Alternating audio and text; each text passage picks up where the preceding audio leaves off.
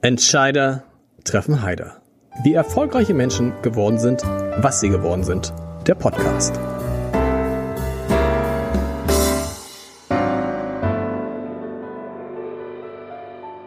Herzlich willkommen. Mein Name ist Lars Heider und wir wollen heute über eines der größten und spektakulärsten Bauprojekte sprechen, das es in Deutschland gibt und über viele auch gar nicht so kleine in Hamburg. Es wird um den Elbtower gehen, den ersten Wolkenkratzer, der in Hamburg entsteht, aber auch um die Alsterarkaden und das Alsterhaus, die Gänsemarktpassage, den Gerhard-Hauptmann-Platz mit dem Karstadthaus und der, dem Firmensitz der Hamburg Commercial Bank drumherum, um nur mal die wichtigsten Projekte zu nennen. Und all diese Projekte liegen in den Händen der Signa Unternehmensgruppe, genauer gesagt von Signa Prime Selection und Signa Development Selection und dessen CEO Timo Herzberg, den habe ich heute zu Gast. Lieber Herzberg, schön, dass es geklappt hat. Wo erwische ich Sie gerade?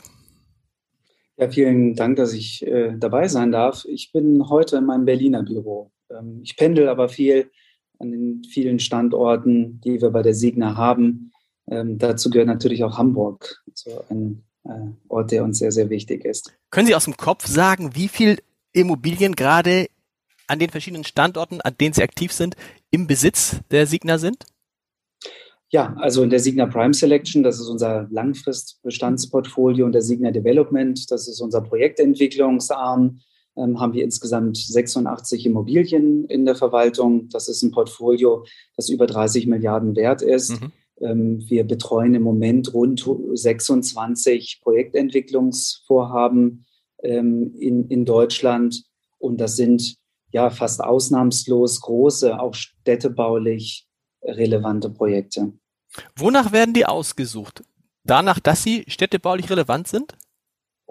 Oft. Also unser Narrativ sind die deutschen Innenstädte in Metropolregionen. Nicht? Und ähm, wir möchten Beiträge zu Stadtentwicklungsvorhaben leisten. Wir sehen ja die Innenstädte in Deutschland in ganz wichtigen ja, noch spannenden Transformationsprozessen. Ähm, das betrifft natürlich in allererster Linie den Einzelhandel.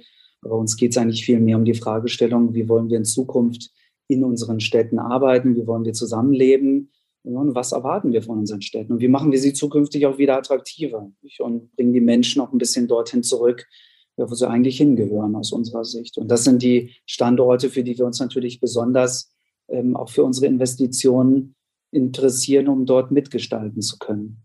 Das ist ja die Frage, die alle umtreibt, spätestens seit der Beginn der Corona-Pandemie, aber auch schon davor. Wie machen wir denn die Innenstädte attraktiver, wo immer mehr Menschen online einkaufen und nicht mehr zum Shoppen in die Innenstadt gehen?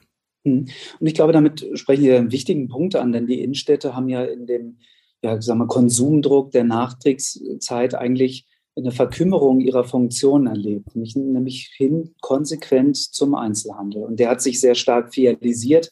Das heißt, auch die Gesichter unserer Städte, die sind oft monoton gleich. Also eine Fußgängerzone in Fulda gleicht heute der in der Mönckebergstraße und der Spitalerstraße oder am Berliner Kudamm. Und das liegt daran, dass wir hier einen vergleichbaren Besatz haben. Also noch ein H&M und noch ein Sarah und noch ein Deichmann. Also die Abwechslung, die Identitätsstiftung, ähm, das Besondere, das wir vielleicht auch mit diesen Metropolen verbinden, das vermisst man eigentlich zunehmend in diesen doch sehr handelsgeprägten Lagen. Und wenn man dann äh, sich die Alternativen anguckt, ähm, die sich im Onlinehandel bieten, dann muss man davon ausgehen, dass der Einzelhandel im Bereich der Versorgung auch in Zukunft noch stärker ähm, online passiert. Mhm. Ähm, und wir sehen eine besondere Chance darin, dass wir natürlich hier wieder eine diversere Nutzung in die Innenstädte bekommen. Also ähm, neben dem Einzelhandel, der dann aber mehr erlebnisorientiert stattfindet, hin zu kulturellen Nutzung, zu öffentlichen Nutzung. Ja, und warum soll auch in der Mönckebergstraße in Zukunft nicht, nicht, nicht auch gespielt werden, während man vielleicht ein paar Einkäufe erledigt, das Besondere findet, ähm, Dinge anprobieren kann, mich beraten lassen kann, aber danach eben auch was Schönes essen, noch ins Kino oder ins Theater gehen kann. Und diese, ich sag mal, gesellschaftlichen Funktionen von Stadt, die müssen wir wieder ausprägen. Und ähm, das ist natürlich jetzt aufgrund der Alternativen. Und ich glaube, nach Covid hat auch jeder Oma und jedes Kleinkind verstanden, wie sie mit dem iPad bei Amazon alles bestellen kann. Ähm, darauf müssen wir reagieren. Und das bietet natürlich insbesondere auch Chancen. Das ist das ist, ist nicht nur ein Problem, sondern ist vielleicht eine längst überfällige Evolutionsstufe, die wir jetzt gemeinsam erreichen müssen. Heißt konkret was? Es werden Einzelhändler aus den Innenstädten verschwinden. Und wer kommt dann da konkret rein? Theater, Indoor-Spielplätze, die bisher ja interessanterweise, diese Indoor-Spielplätze, die ganz äh, erfolgreich laufen für Kinder, Trampolinparks, die sind alle eher in der per Peripherie oder in Stadtteilen oder am Rande der Stadt und nie mitten in der Stadt. Sowas muss dann auch in die Stadt? Na, was Sie beschreiben, liegt ja insbesondere daran, dass die Mieten in den Innenstadtlagen diese Nutzung in den Erdgeschossen insbesondere nicht, nicht wirklich zugelassen mhm. haben. Nicht, nicht, nicht daran, dass äh, die Nachfrage daran nicht besteht. Nicht? Und als ich äh, Kind war, da waren äh, Lagen wie die Mönckebergstraße, wie der Berliner Kudamm noch von ganz vielen, wir nennen das heute additiven Nutzungen, äh, geprägt. Also da, da gab es zehn Kinos, ja, da gab es ähm, natürlich tolle Restaurants, die dann auch einen Rahmen um besonderen Einzelhandel äh, gegeben haben, der, der dann auch gut funktionierte in einem Umfeld, was aber allgemein attraktiv ist. Und das wird die Chance, aber auch die Herausforderung der nächsten Jahre zu sein, das Rad hier ein bisschen zurückzudrehen und diesen Nutzungen wie Kultur, Kunst, ähm, auch Freizeit, ja, und, und Spielen und Arbeiten, ähm, dann hier wieder Zugang zu den Innenstädten zu ermöglichen und sie zu durchmischen. Aber ich glaube, das Zauberwort heißt Mixed Use. Ja, wir wollen voll integrierte Stadt- und Lebensbausteine haben. Wir wollen ähm, die 15-Minuten-Stadt. Wir wollen die Stadt, die 24 Stunden lebt. Wir wollen keine ähm, sozusagen monostrukturierten Nutzung haben, die außerhalb von Öffnungszeiten nichts mehr können und für dunkle Innenstädte sorgen, mhm. sondern wir wollen Lebendigkeit und eine hohe Attraktivität. Alles das geht mit einer Sehnsucht einher nach Sozialkontakt, nach, nach einer guten qualitativen Freizeitgestaltung und vor allem auch, wie gesagt, nach menschlichem Austausch. Und dafür müssen die Städte wieder mehr tun. Aber das betrachten wir eigentlich als Chance. Und so sind viele unserer Stadtentwicklungsvorhaben insbesondere die größeren, die natürlich diese Potenziale von Vielfalt bieten, ähm, von diesem Nutzungsmix geprägt. Ne? Und das geht damit einher, dass die äh, Handelsflächen, äh, danach haben Sie ja gefragt, auch ähm, in ihrer Gewichtung zurückgehen und andere Nutzung Platz machen. Was ist die 15-Minuten-Stadt? Die 15-Minuten-Stadt ist ein Ort, an dem ich, ich sag mal, die wichtigsten Funktionen des gesellschaftlichen Lebens und des Alltags ähm, äh, in, in kürzester Zeit, also idealerweise in 15 Minuten erreichen kann. Das heißt, mein Arbeitsort, wenn es gut läuft, ähm, von meiner Wohnung aus, aber auch einkaufen kann, ähm, meine Freunde treffen, vielleicht einen Park finde, ähm, die Apotheke, den Bäcker, das Postbüro ähm, und dafür eben nicht äh, in das Auto steigen muss, sondern wenn es sein muss, öffentliche Verkehrsmittel äh, benutze oder idealerweise diese wichtigen Orte zu Fuß erreichen kann. Ähm, das ist interessant, weil das ist ja in den Stadtteilen in Hamburg, in Eppendorf zum Beispiel oder auch in anderen Stadtorten, Alsterdorf, Winterhude gegeben, in der Innenstadt aber nicht, insbesondere deswegen nicht, weil da kaum Menschen wohnen, weil es zu wenig Wohnungen gibt. Muss es da mehr Wohnungen geben in der Innenstadt? Also, das heißt, mehr Wohnungen, muss es überhaupt mal Wohnungen geben, massiv Wohnungen geben, damit auch abends eine Belebung überhaupt stattfinden kann, weil Menschen da sind, die diese 15-Minuten-Regel auch einhalten können. Weil bisher ist es ja so, die meisten, also wenn es um die Hamburger geht, die in die Innenstadt fahren, die müssen wirklich längere Wege zurücklegen. Absolut. Also hier setzt ja auch die Politik und die Verwaltung in, in unseren Großstädten ähm, schon wichtige Impulse.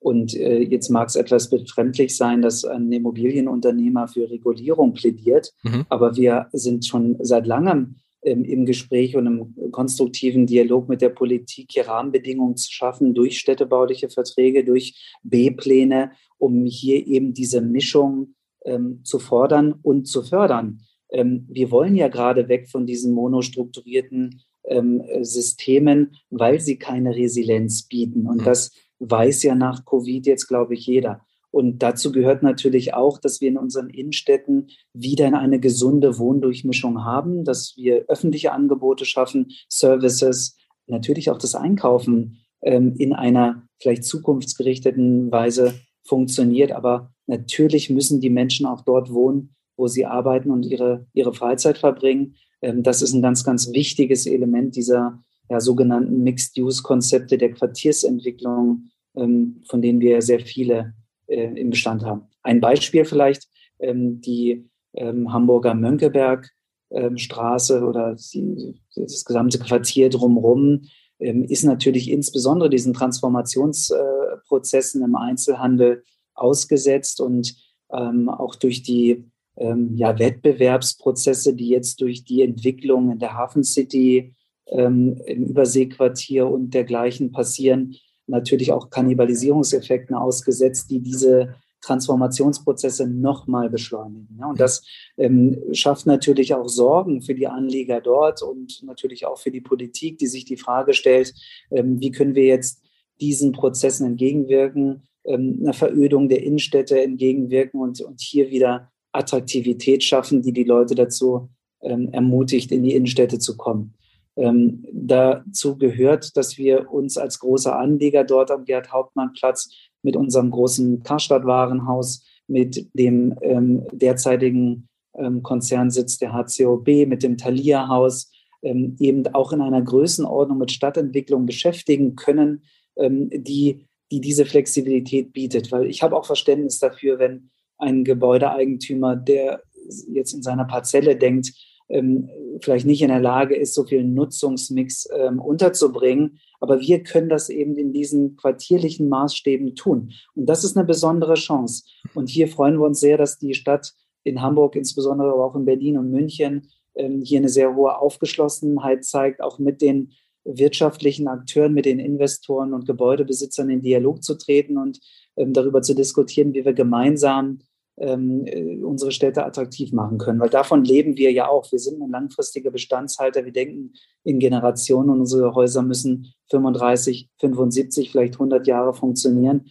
Und da sind wir natürlich auf diese Nachhaltigkeit ähm, auch angewiesen. Wie einfach oder schwierig ist dann mit einem Oberbaudirektor zu sprechen, der ja für sich in Anspruch nimmt, am Ende, was die Stadtentwicklung anbelangt, was das Bild von Hamburg anbelangt, immer das letzte Wort zu haben. Wie erleben Sie das? Gut, also ich glaube, das ist ja seiner politischen Funktion geschuldet und es ist auch manchmal gar nicht schlecht, wenn einer mal das letzte Wort spricht. Ähm, Herrn Höhing insbesondere in Hamburg habe ich immer als sehr, sehr aufgeschlossenen, konstruktiven Gesprächspartner kennengelernt. Ich kenne ihn schon aus seiner äh, Kölner Phase mhm. äh, mit Projekten dort. Und ähm, ich persönlich habe mich sehr gefreut darüber, dass, dass er dieses Amt in Hamburg äh, nun bekleidet. Und ich kann mich äh, dort also überhaupt nicht darüber beschweren, ähm, nicht genug Ideen oder Input in diese Prozesse geben zu können. Ähm, wir erleben den Austausch da als sehr, sehr konstruktiv. Und ich glaube, die Ziele, die sind auch gleich. Und deswegen fällt es auch leicht, mit entsprechenden Angeboten ähm, auf ein Verständnis bei der Verwaltung und Politik zu stoßen. Ähm, und insofern sind wir uns eigentlich immer einig geworden in dem, was wir äh, vielleicht erreichen wollen. Wie gesagt, weil die Ziele ähm, die, die, sind, die sind oft sehr überschneidend. Ne? Und deswegen sind wir eigentlich mit, mit diesen Funktionen ähm, auch eines Oberbaudirektors und eines Spezialisten ähm, für diese Sachverhalte sehr, sehr zufrieden. Gehen wir mal ins Detail, sprechen wir mal über den Gerd, Gerd Hauptmann Platz. Als Hamburger finde ich, es gibt wenig hässlichere, unattraktivere Plätze in so einer zentralen Lage wie diesem Platz. Was machen wir damit? Also äh, das hat ja eigentlich zwei Gründe, warum der Gerd-Hauptmann-Platz ähm, dieses eher negative Image besitzt. Und ich glaube, ihre Wahrnehmung teilen viele Hamburger mhm. und auch viele Besucher der Stadt. Und ich glaube, ähm, ein, ein dieser Gründe liegt darin, dass die Randzonen des Platzes ähm, keine ausreichende Attraktivität und Belebung haben. Ja, wenn wir an den vielleicht insbesondere ähm, südeuropäischen Stadtplatz denken, der von viel Cafés, von Restaurants gesäumt ist, wo die ähm, Tische draußen stehen und die, und die Schirmchen da sind, wo vielleicht die Kinder über den Platz rennen, dann vermissen wir, glaube ich, sehr viel von diesem Bild auf dem Gerald-Hauptmann-Platz. Und das liegt daran, dass wir im Wesentlichen geschlossene Fassaden haben. Mhm. Der Karstadt ähm, tut im Moment nicht viel für diese Attraktivität. Der hat vielleicht auch eine Herausforderung, seine 100, 200 Meter ähm, Schaufensterfront in diesem freistehenden Gebäude attraktiv zu bespielen, aber da passiert eigentlich nichts. Mhm. Ja? Und das gleiche Bild zeigt sich auf der Seite des heutigen HCOB-Gebäudes, dass er auch ein sehr passives Erdgeschoss hat. Ähm, die Möblierung des Platzes ähm, kann vielleicht verbessert werden, also auch die Aufenthaltsqualität dort der Nutzwert des Platzes ist relativ eingeschränkt. Der hat mehr ähm, ja, ich sag mal, gestalterischen Wert als, als wirklich einen Nutzungswert. Ist ein Durchgangs, ist eine Durchgangsplatz eigentlich, ne? Man geht durch, genau. fertig, ja. Richtig, aber er stoppt die Menschen nicht, er hält nee. sie nicht auf, er lässt sie nicht verweilen. Und das ist im Wesentlichen eine Kurationsaufgabe. Und die haben wir auch erkannt und die ähm, besprechen wir im Moment auch sehr, sehr konstruktiv mit Herrn Högen und der Stadt. Wir haben mit Jan Gehl eines der, ja, ähm, wie ich finde, begeisterndsten ähm, Stadtentwicklungsbüros aus Kopenhagen gewinnen können, um hier Vorschläge zu erarbeiten für die Aktivierung dieser Randzonen, für die bauliche Aktivierung dieser Lage und insbesondere auch ähm, einer, einer Analyse des künftigen Nutzungsmixes. Nicht? Und das braucht dort eben öffentliche Flächen, die nicht nur Handel sind, ja, sondern eben vielleicht Gastronomie, ähm, öffentliche Flächen, Services, dass dort mehr Fluktuation, mehr Verweilqualität einherrscht und natürlich auch eine Platzgestaltung, die dann die Menschen einlädt, dort mehr Zeit verbringen zu wollen. Nicht? Und das ist eine gemeinsame Aufgabe, weil wir können ja als Private nicht in den öffentlichen Raum eingreifen. Ich wollte sagen, ne? der Platz gehört Ihnen ja nicht, Ihnen gehören die Gebäude richtig, drumherum. Und das soll ja auch gar nicht so sein, genau. weil äh, Private sollen sich in öffentliche Aufgaben nicht einmischen. Das muss Verwaltung muss Politik tun. Aber das Aber eine hängt ja mit dem anderen zusammen, ne? Also wenn Sie jetzt absolut. sagen, so, absolut, also Sie können da drumherum die tollsten Gebäude bauen, wenn da so ein hässlicher Platz bleibt, dann war es das.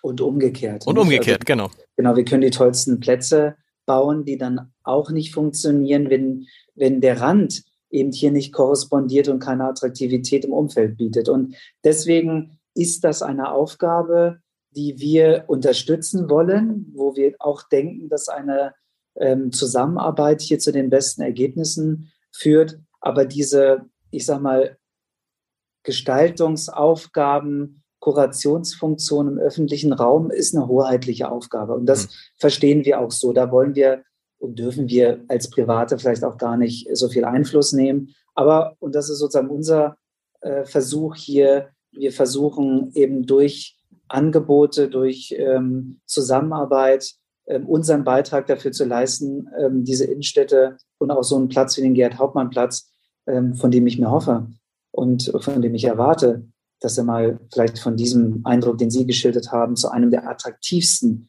und geliebtesten Plätze der Hamburger Innenstadt wird.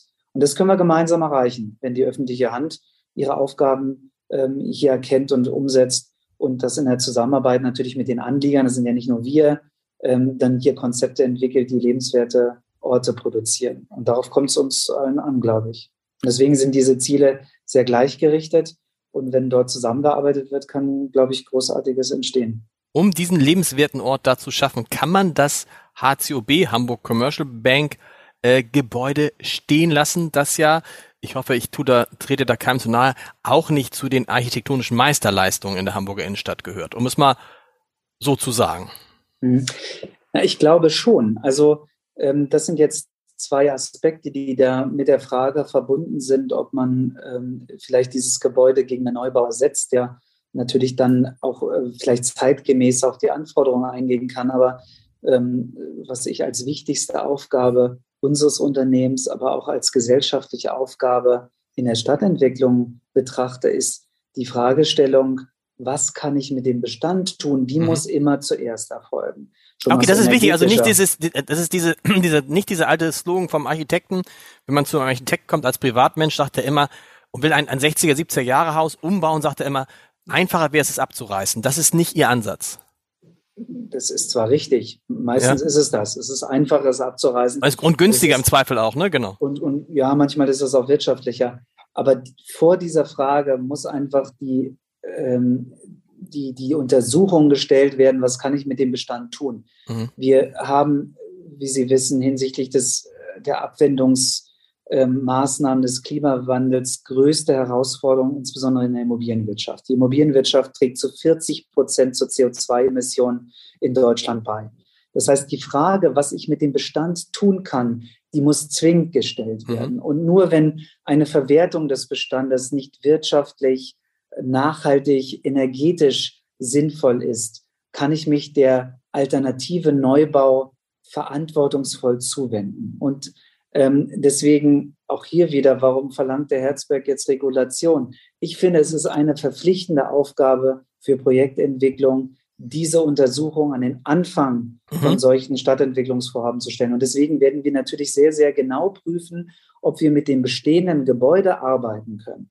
Und das haben wir in vielen unserer Projekte schon unter Beweis gestellt, dass das möglich ist. In viel eklatanteren Beispielen mhm. wie Warenhausarchitektur der 1970er Jahre, also wo wirklich jeder erschrocken ist, wenn er hört, äh, wir, wir, wir behalten das und bauen es um und dann die Ergebnisse sieht und eigentlich nicht wiedererkennt, was dort strukturell vielleicht übrig geblieben ist. Und das ist auch hier, glaube ich, eine Möglichkeit, die wir sehr intensiv prüfen werden, das Gebäude von seiner Fassade, die ja heute von vielen als unansehnlich wahrgenommen wird, ähm, vielleicht zu trennen, das Gebäude energetisch zu sanieren, mit moderner Nutzung und Gebäudetechnik auszustellen. Heißt dann, Ge Gebäude aber von der Fassade zu trennen, heißt andere Fassade, aber das Gerippe, genau, Sie wollen es gerade sagen, das genau. Gerippe bleibt, genau. Richtig, also das, was ja, ich sag mal, diese, diesen hohen Eintrag an dieser sogenannten grauen Energie ausmacht, mhm. also Stahl, Beton, Abriss, Transport, ähm, das auf einem Minimum zu reduzieren und also mit den tragfähigen, guten Substanzen äh, von Bestandsgebäuden also weiterzuarbeiten. Mhm. Da haben wir sehr, sehr, sehr positive Erfahrungen gemacht und können sehr viele Beispiele zeigen, wie uns das also gelungen ist, hier unter der Maßgabe einer Reduktion von der sozusagen CO2 in der Anfangs- oder in der Bauphase mhm. von Gebäuden ähm, und dann auch die Aspekte eines CO2-freien oder CO2-armen Betriebs ähm, der Gebäude dann zu kombinieren. Und das äh, untersuchen wir hier natürlich auch, auch beim Thalia-Haus, das ist das ehemalige oder das äh, Parkhaus des Karstadt-Warenhauses, mhm. ähm, sind diese Untersuchungen für uns ähm, erstmal vorrangig. Aber ähm, am Ende muss eine, eine richtige Abwägung auch mit der Stadt stattfinden und mit der, mit der Verwaltung, auch mit Herrn Höing, der das versteht und äh, die richtige Entscheidung getroffen werden. Und hier kann auch viel für einen Neubau sprechen. Ja, wenn sich energetisch diese Gebäude ähm, sehr, sehr schnell amortisieren, dann sind sie vielleicht auch in der Bestandserhaltung vorzuziehen. Und das zu untersuchen, gehört an den Anfang jeder Projektentwicklung. Das ist übrigens ein guter Punkt, weil ja viele immer so tun, aus energetischen Gründen lieber neu bauen als äh, altes äh, modernisieren, wo man sagen muss, naja, du musst halt da gucken, was bedeutet es energetisch, wenn du das alles abreißt. Sie haben es eben gerade beschrieben. Kommen wir mal vom Gerhard Hauptmann Platz zu dem Gebäude, was jeder mit Ihnen verbindet, was jeder mit Hamburg verbinden soll und was ja wirklich ein, ein, ein gigantisches Projekt ist. 245 Meter hoch, der Elbtower. Erstmal die einfachste Frage, wie ist der Stand? Also eigentlich heißt es, es wird 2025 bezogen, eingeweiht. Ist das zu halten angesichts der Probleme, äh, von denen wir lesen, Lieferketten, Schwierigkeiten, Engpässe bei Baumaterialien, Engpässe bei Handwerkern? Ja, der Termin ist zu halten. Also wir haben auch ähm, hinsichtlich der vielen, ähm, ja, ich sag mal, Diskussionen rund um dieses Projekt, die insbesondere äh, politisch erfolgt sind, zu jedem, ähm, äh, zu jedem Zeitpunkt dieses Projektes eigentlich ähm, und den Unsicherheiten, die sich aus der Verschiebung, der Zustimmung der Bürgerschaft zum Kaufvertrag ergeben haben und so weiter, immer ähm, termintreu an dem Projekt weitergearbeitet. Mhm. Wir haben lückenlos unsere Zusagen eingehalten und ähm, haben auch in Zeiten von äh, Unsicherheiten durch Corona oder den aufkommenden Diskussionen um die Berechtigung von Büroflächen aufgrund von Homeoffice und so weiter an der Planung des Objektes festgehalten, sehr viel Geld in diesen Phasen investiert, um insbesondere die Termintreue, die verabredeten Planungsschritte sozusagen gegenüber der Stadt einzuhalten. Das muss man Deswegen, mal ganz, das muss man mal da, für die das nicht wissen, ganz genau erzählen, dass dieser Vertrag, den sie mit der Stadt abgeschlossen haben und der zum Teil kritisiert wird, weil alle sagen, hm, die Signa hat ja da das niedrigste Angebot abgemacht, abgegeben oder ein niedriges Angebot, aber Sie haben relativ viele klare Vorgaben, wann Sie was machen müssen. Zum Beispiel müssen Sie, glaube ich, bis Oktober 30 Prozent der Mieter präsentieren können, richtig? Genau. Mhm. Und viele also andere Dinge sind da auch klar geregelt. Ja, vielleicht in wenigen Sätzen die Evolution dieses Projektes bestand ja darin, dass ähm, die Ideen an dieser Spitze sozusagen der, der Hafen City hier einen Abschluss oder einen Beginn dieses Quartiers, je nachdem, mhm. von, von welcher Richtung Sie drauf gucken, äh, zu schaffen, der ist ja städtebaulich nicht neu, der ist 20 Jahre alt. Und die Stadt hat dann am Ende natürlich in der Abfolge, in der richtigen Abfolge dieser unglaublich erfolgreichen Stadtentwicklung Hafen City. Das ist ja weltweit beispielhaft, wie hier mit, diesem, mit dieser hohen Kurationsqualität, also Stadtentwicklung umgesetzt worden kann und, äh, konnte. Und das ist ja für Hamburg etwas, wofür man sich nicht schämen muss, sondern ähm, dass das natürlich viele Hamburger begeistert und äh, ich glaube auf internationalem Niveau riesige Anerkennung findet. Und ähm, hier hat Hamburg eben einen ähm, Investoren ähm, Auslobungsprozess ähm, ähm, veranstaltet, der ja auch den Zuspruch von ja, internationalen Stadtentwicklern äh, gefunden hat. Mit einer sehr, sehr großen Teilnahme an internationalen Bewerbern wurde dann sowohl eine Auswahl des architektonischen äh, Konzeptes als auch des Realisierungspartners getroffen. Und zu der Zeit der Vergabe und äh, im Übrigen auch einstimmigen Juryentscheidung mhm. zugunsten unseres Vorschlags stand ja nicht so sehr die Architektur, wenn ich das sagen darf. Das hatte nur eine Gewichtung von 40 Prozent, das Projekt, sondern insbesondere die Belastbarkeit des Realisierungspartners im Vordergrund, weil diese ähm, Erfahrungen der, der, der Projektverzögerung und der Mehrkosten der Elbphilharmonie waren den meisten noch sehr, sehr präsent. Das ist ja auch ein Projekt, was sozusagen von großer Skepsis in fast lückenlose Begeisterung umgeschlagen ist. Ähm, und so war es der Stadt natürlich und den Verhandlungsführern der Stadt sehr, sehr wichtig, insbesondere einen Partner ähm, auszuwählen, der am Ende auch durchhält, mhm. auch wenn das Fahrwasser ähm, stürmisch ist. Und ich glaube, stürmischer als das Fahrtwasser, das hinter uns liegt, hätte es gar nicht kommen können. Mit Covid, mit ähm, sozusagen wichtigen gesellschaftlichen Transformationsprozessen im Arbeiten, im Einzelhandel und so weiter, ähm, haben wir, glaube ich, noch jede Klippe und Herausforderung mit diesem Projekt gemeistert. Und das war ja ursächlich, warum wir in diese Partnerschaft mit der Stadt eingeladen worden sind. Und ich glaube, Hamburg ist sehr stolz und hat sich damit zum Vorbildsträger für viele Kommunen, nicht nur in Deutschland gemacht, dass sie einen Vertrag mit uns entwickelt haben, der eine sehr, sehr enge Führung hm. sozusagen des Projektpartners und des Realisierungspartners, des Investors. Aus den Erfahrungen, aus den Erfahrungen mit der Elbphilharmonie heraus wahrscheinlich, ne? Richtig, ne? Genau. Ganz nachvollziehbarerweise. Ja. Und wir waren eigentlich in meiner Situation auch in diesen sehr, sehr langwierigen und, und schwierigen Verhandlungen mit der Stadt, ähm, diese Zugeständnisse machen zu können. Mhm. Ja, weil wir nicht nur an dieses Projekt glauben, das in einer einzigartigen, innovativen Weise genau die Fragestellung, die wir jetzt haben, wie wollen wir arbeiten, wie wollen wir leben in Zukunft, was müssen Gebäude können, wie muss Stadtentwicklung funktionieren, beantwortet. Ähm, daran haben wir immer geglaubt, ähm, sondern weil wir natürlich auch die Kapazitäten haben, in diesen unsicheren Zeiten an solchen Großprojekten weiterzuarbeiten und viele, viele Millionen in Planung zu investieren zu Zeitpunkten, wo auch wieder sehr viel diskutiert wird über richtig und nicht richtig. Mhm. Und ähm, da hat die Stadt, glaube ich, mit uns sehr richtig gelegen, ja, in der Auswahl des Partners, ähm, in der Resilienz des Partners, auch in solchen Zeiten hier durchzuhalten und, und, ähm, und an diesem Projekt weiterzuarbeiten. Und was ist denn, was ist denn der nächste Kreise in der Politik ja. sehr hoch an. Was ist denn der nächste Schritt, den Sie jetzt erreichen müssen?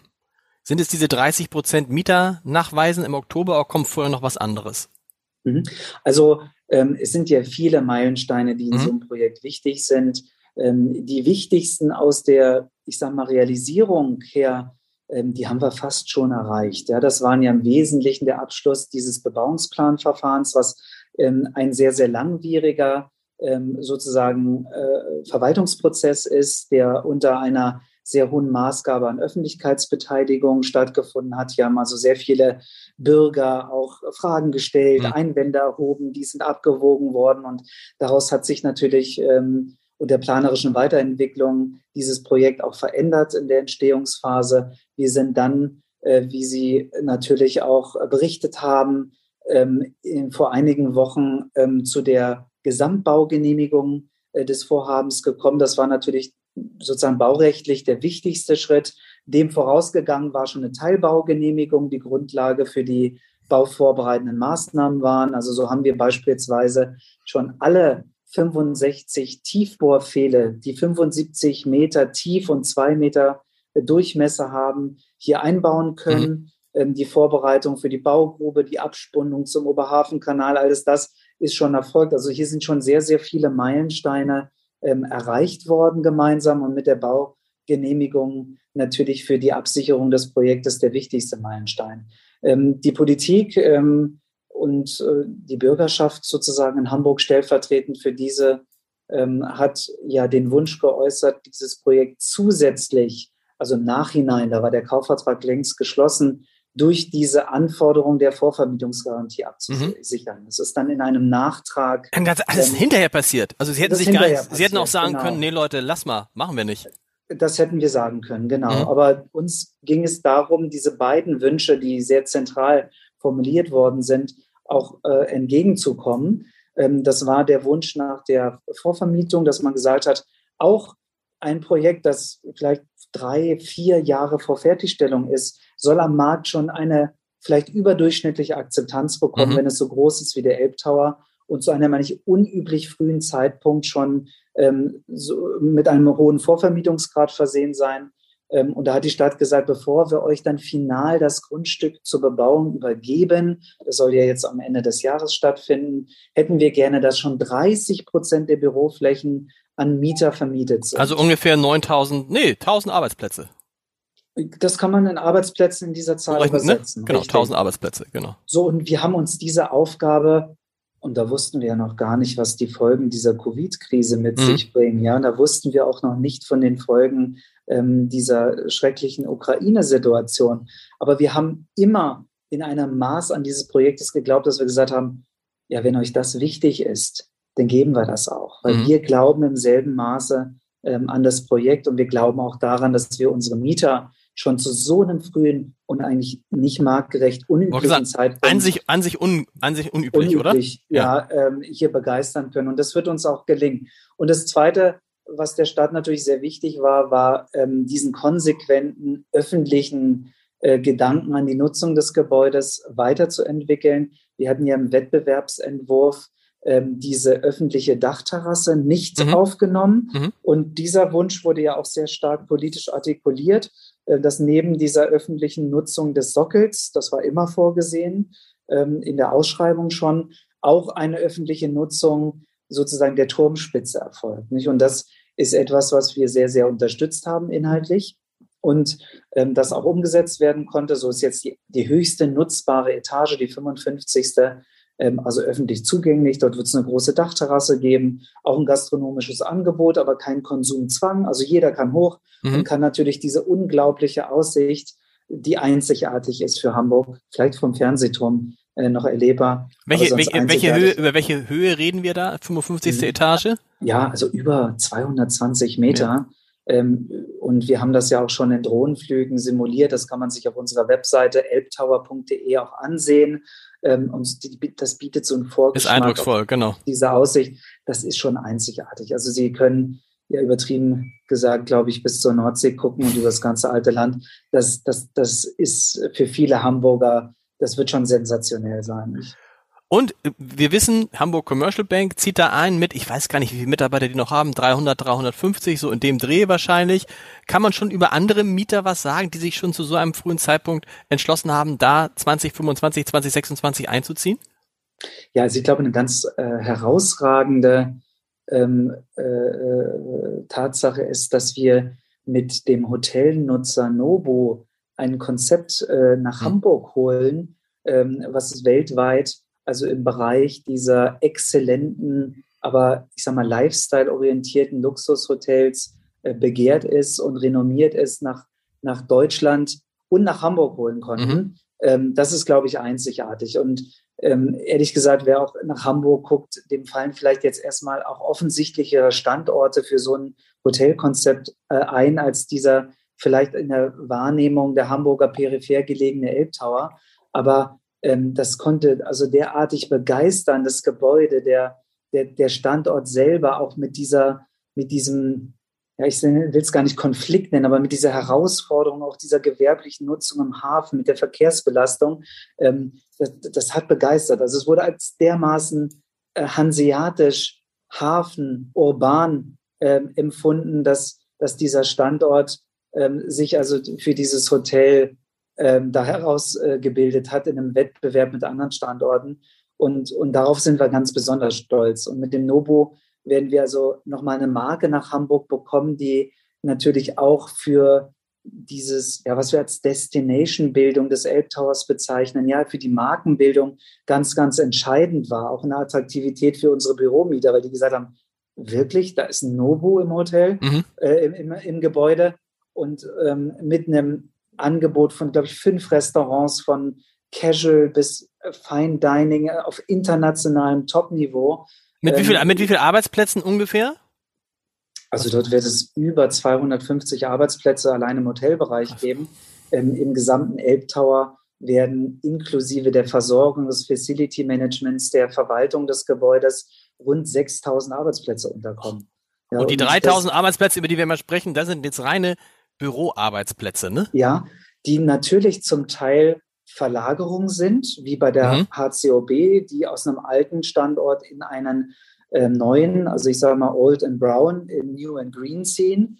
Ähm, aber das sind natürlich auch Nutzer und sie haben ja versucht, mir ein bisschen was rauszulocken, ja. mache ich auch gerne, ähm, die eher aus einem nationalen oder teilweise internationalen Kontext nach Hamburg kommen. Ah, okay. Und da hat der Elbtower natürlich das erreicht, was wir immer gehofft haben, ähm, dass es auch sozusagen über den Tellerrand hinaus, über die Reichweite Hamburgs hinaus, ähm, Hamburg auf die internationale, nationale Karte sowieso setzt.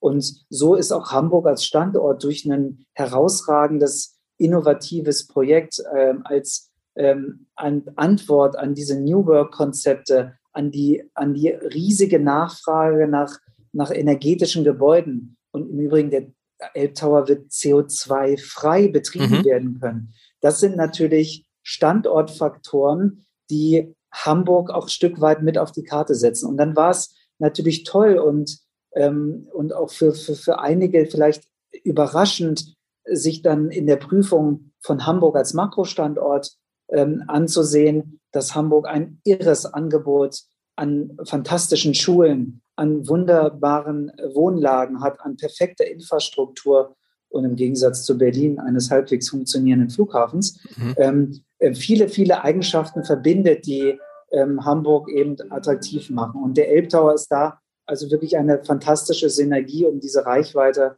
Hamburgs weiter zu erhöhen. klingt so, als, wir, klingt so, als hätten Sie die 30 Prozent schon im Sack.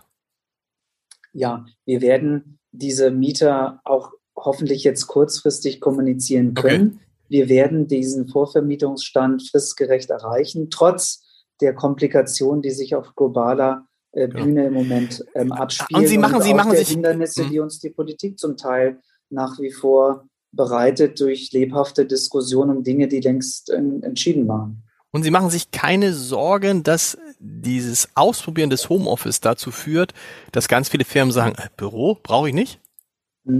Nee, darüber mache ich mir in Bezug auf den Elbtower keine Sorgen.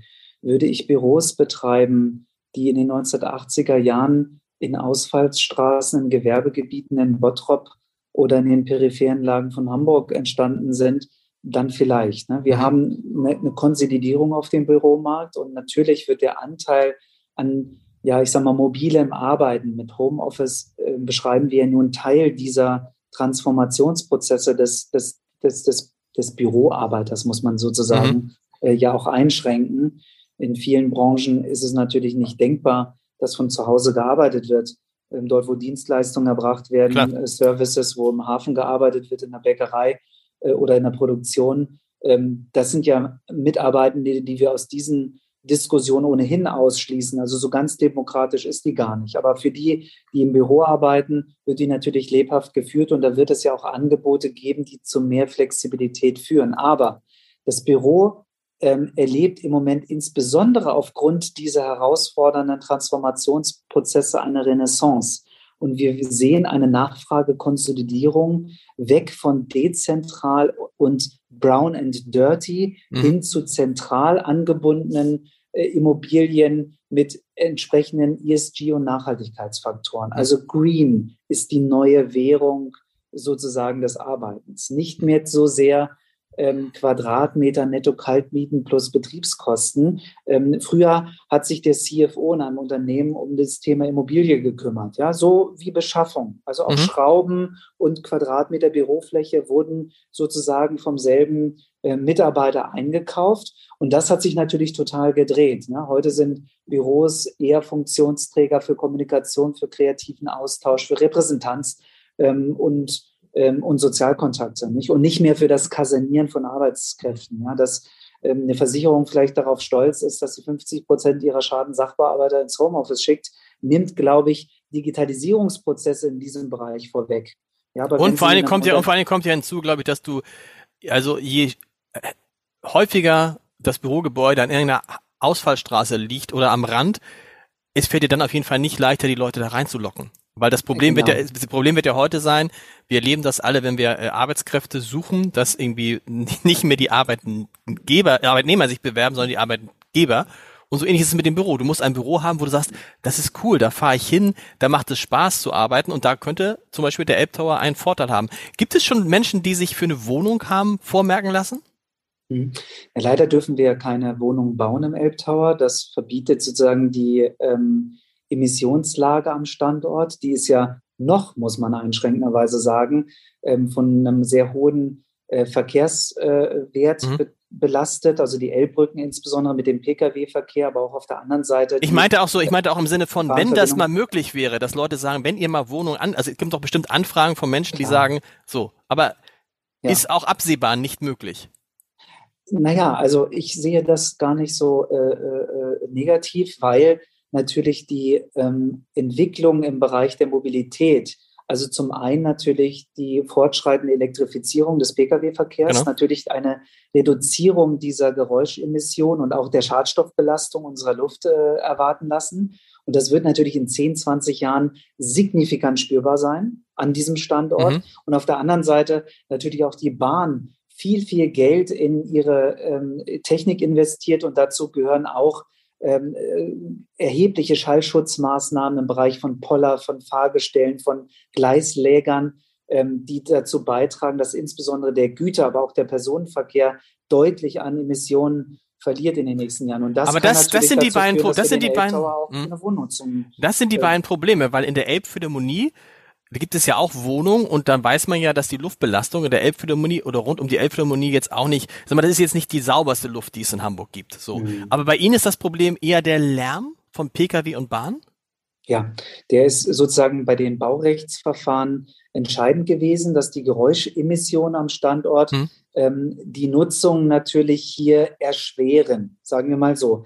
Das heißt, dass sie eigentlich eine Wohnnutzung ausschließen im Moment und auch bei den Nutzungen Büro, Hotel zu höheren Anforderungen im technischen Maßstab führen. Das heißt insbesondere die Verglasung, ne, an den Schallschutz mhm. des Gebäudes sind höhere Anforderungen zu stellen, als das jetzt irgendwo auf der grünen Wiese der Fall wäre. Nicht? Aber, und deswegen ähm, auch das Zauberwort hier ähm, lautet natürlich Nachhaltigkeit und die ähm, stellen wir beispielsweise mit den Geschosshöhen des Elbtowers sicher, ähm, auch im Bereich des Hotels ähm, gehen wir nicht auf die mindestens erforderliche Geschosshöhe, die vielleicht bei 260, 270 nur liegt im Hotel, äh, herunter, sondern sind deutlich über drei Metern. Das heißt, mhm. wir könnten diese Flächen ähm, in Zukunft auch für andere Nutzung, Wohnen, Büro, öffentliche Flächen, Services ähm, dann umnutzen, wenn das die Nachfrage in 10, 20, 30 Jahren mhm. mal erfordert. Und so kann der Elbtower auch mal Wohnungen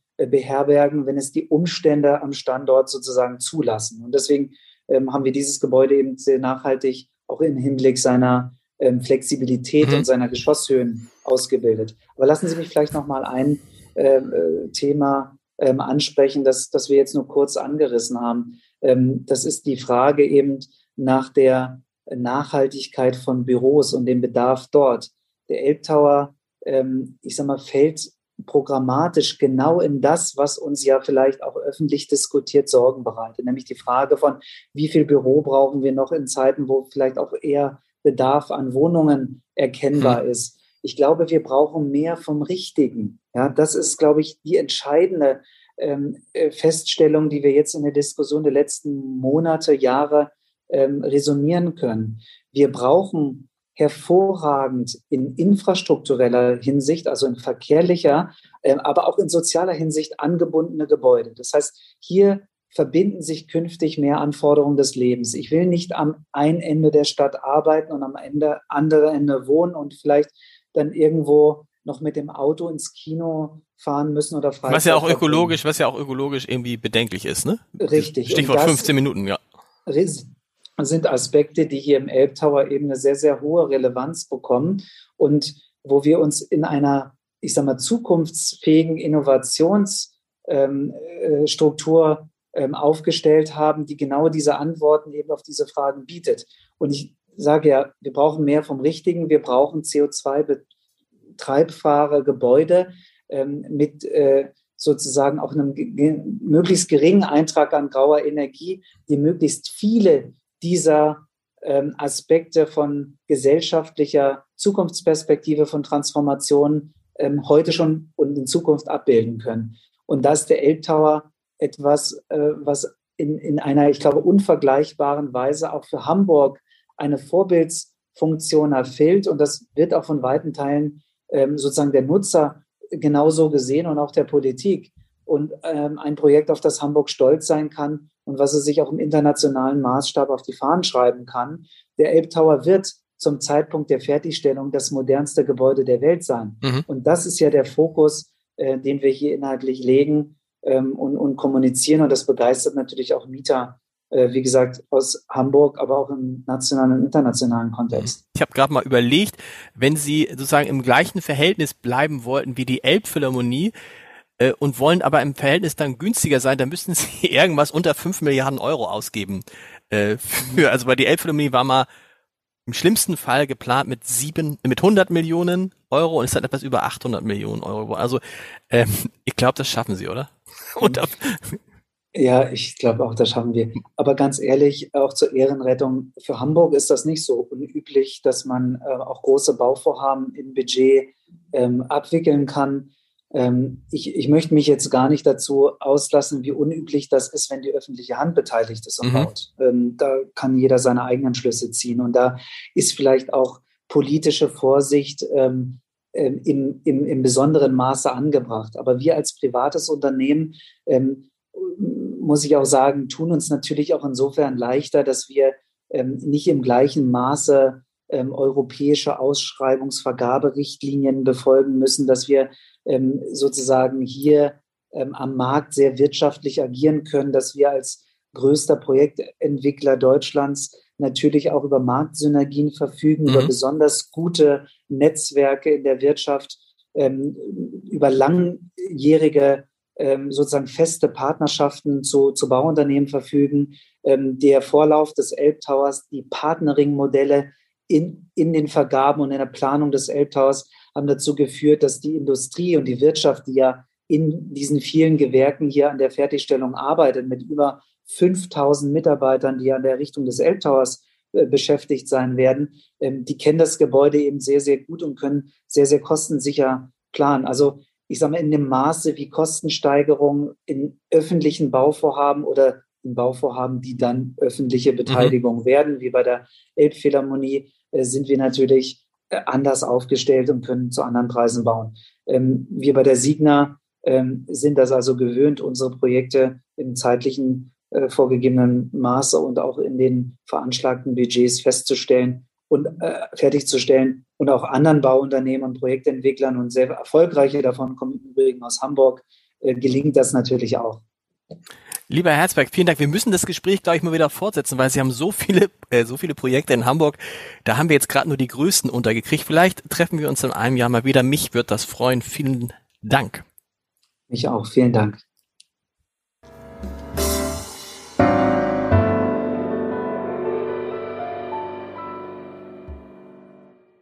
Weitere Podcasts vom Hamburger Abendblatt finden Sie auf abendblatt.de slash podcast.